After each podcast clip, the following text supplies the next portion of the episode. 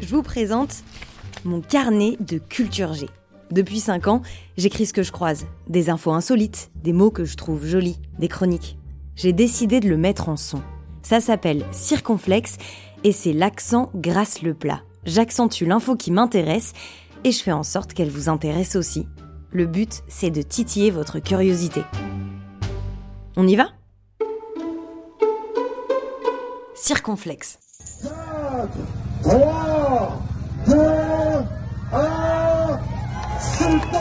Une marée de casques, de carbone et de maillons s'élance. C'est parti pour 8 jours de course, 1033 km dans l'est de la France. Les armes sont affûtées, roues gonflées à bloc, muscles saillants et mental d'acier. Une course, me direz-vous. Mais celle-là a un goût de revanche. 144 coureuses sur la ligne de départ du premier Tour de France féminin. Premier? Oui. Parce que le dernier, c'était il y a 33 ans. Et il y a 33 ans, c'était il y a trop longtemps. Il y a 33 ans, c'était en 1989. Le mur de Berlin tombait. Berlin-Est, Berlin-Ouest, deux faces d'un même visage, se regardaient enfin en face. 1989, c'est la fin de la guerre froide. Un monde qui nous semble bien loin. Un monde qui révèle une icône, Janie Longo.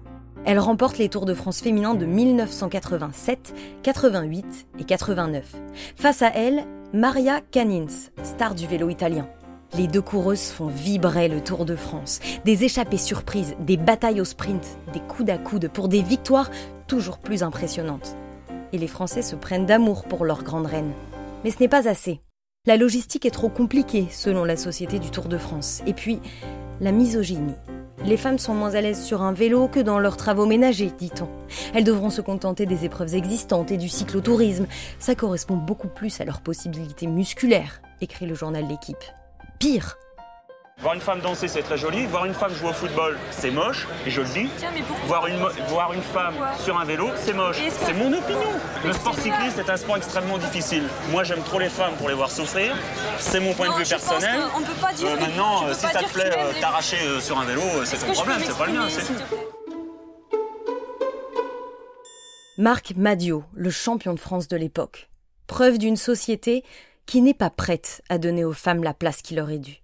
1984-1989. Le Tour de France féminin aura vécu 5 ans. C'était il y a 33 ans, et les voilà qui s'élancent. Audrey Cordon-Rago, Marianne Voss, Annemiek van Vleuten. Des femmes qui se battent depuis des années pour courir le Tour de France. Elles s'élancent sous le regard bienveillant d'une grande dame, la Tour Eiffel à l'assaut d'autres sommets.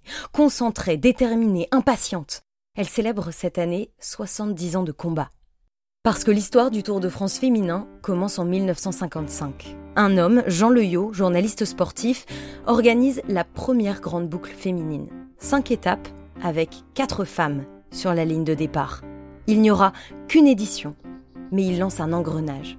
En 1984, Félix Lévitan, directeur de la Société du Tour, lance le Tour de France féminin. 36 coureuses s'élancent sur les 80 derniers kilomètres de l'étape des hommes. En 1989, tout s'arrête. Mais d'autres organismes se lancent dans l'aventure. La Grande Boucle féminine, la Route de France féminine. Jamais l'épreuve ne retrouve l'effervescence du Tour. Alors il y a 9 ans, les championnes Emma Poulet et Marianne Voss lancent une pétition. Elles veulent le retour d'un Tour de France féminin. 96 000 signatures. C'était il y a 9 ans. Enfin, ce 24 juillet 2022, 144 coureuses s'élancent et réalisent un rêve. 190 pays diffusent le Tour de France féminin. Des spectateurs les encouragent sur les bords des routes de France. Qu'importe les quelques remarques sexistes, le Tour de France féminin existe bel et bien. Vous voyez, ce 24 juillet 2022, en face de la Tour Eiffel, c'est bien plus qu'une course qui se joue. Merci d'avoir écouté cet épisode. Le Tour de France féminin, c'est jusque dimanche 31 juillet. Et moi, je prends des vacances, alors je vous retrouve à la rentrée. Salut